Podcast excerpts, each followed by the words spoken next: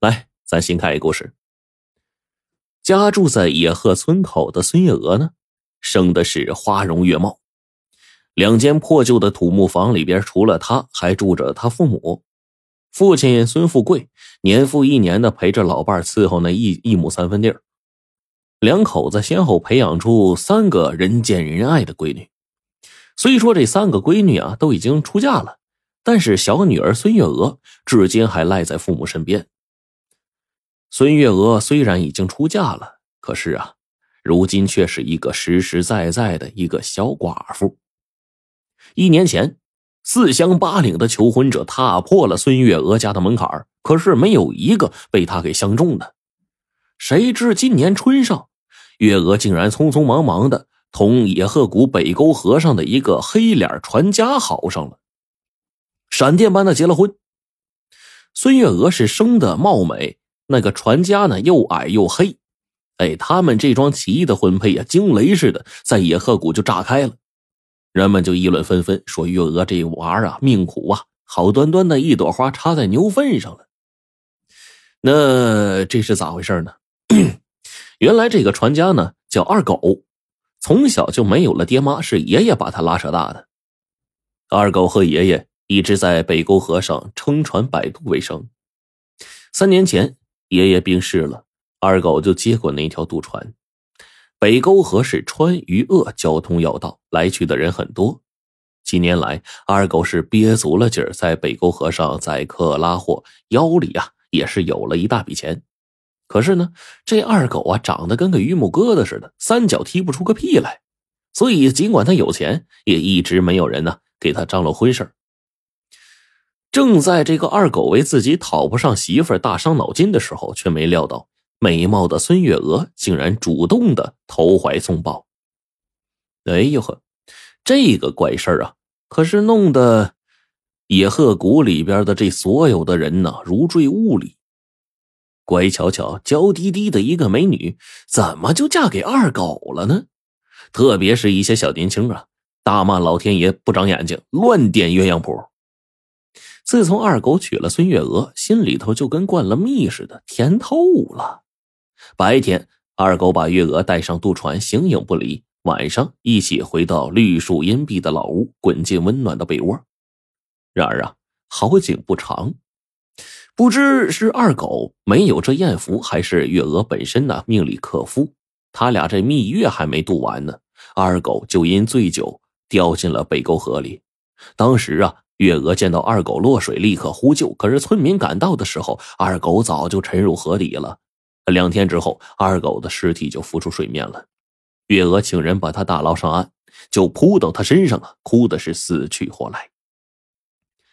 有道是人死不能复生，月娥是哭哀哀、悲切切的替二狗下了葬，守罢百日，才变卖了二狗全部家产，凄凄凉凉的回了娘家。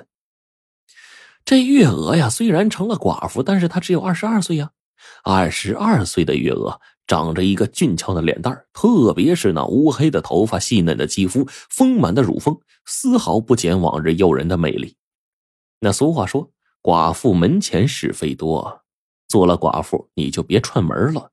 可是月娥不这么想，寄居娘家总是隔三差五就往外跑，有时候十天半个月不回家。这事儿。月娥的父母也是无可奈何，只是看在眼里，忧在心里。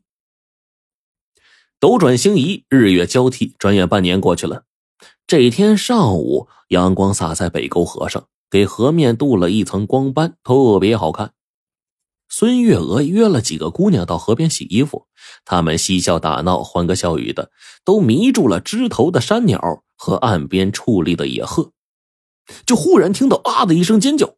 孙月娥仰面倒在水里，好在这水浅，姑娘们立刻把她扯上岸了。好在呢，这孙月娥呀，两眼紧闭，口吐白沫，看上去全然不省人事。这姑娘们呢，都是吓得不知所措，一个劲儿的去叫她呀：“别动她，不然会有危险。”说这话的是个小年轻，叫王进，他刚好路过这儿。提起王进，整个野鹤谷是无人不知，无人不晓。王进家呢住在野鹤谷的西岩下，他身世呢很不幸，早年父亲攀崖采药坠入谷底，连尸首都没找到。母亲呢，为了这事儿啊，病倒了。不久之后，一命归西。之后，王进呢，一直穷的是揭不开锅。村主任同情他，让他做了村上的会计。后来呢，王进就辞了会计，开始在沙恩外啊跑生意。如今呢，二十四岁啊，光棍一个，还是那么英俊潇洒、精明能干，尤其是点子特多。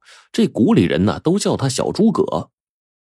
王进就跑过来，扫了一眼躺在地上的月娥，赶紧给月娥掐人中，然后一边吩咐一个姑娘说：“去通知月娥家里人。”不一会儿，孙富贵这两口呢，急匆匆的就赶了过来。孙富贵就扶起了女儿，一个劲儿的呼唤着月娥。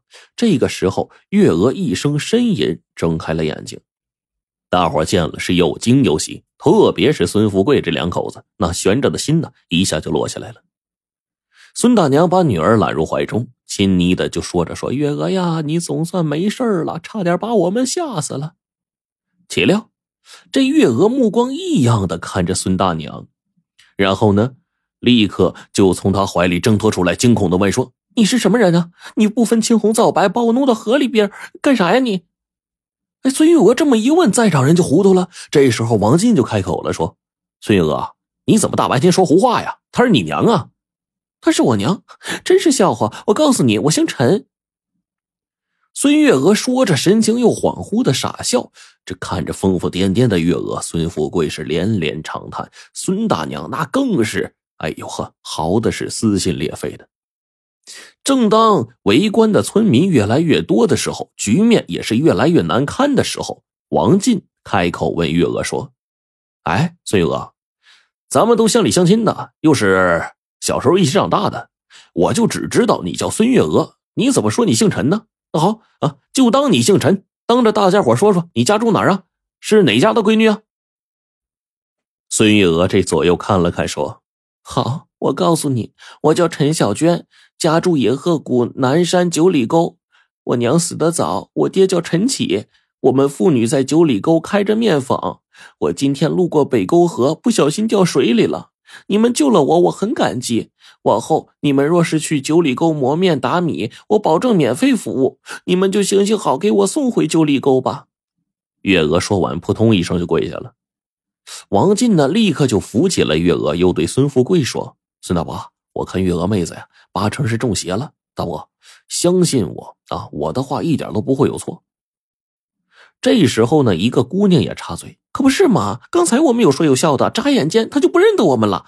他呀，一定是让野魂附体了。”一个老汉就接过话头说：“哎呀，说不准是还被借尸还魂了呀！哎呀呀呀！”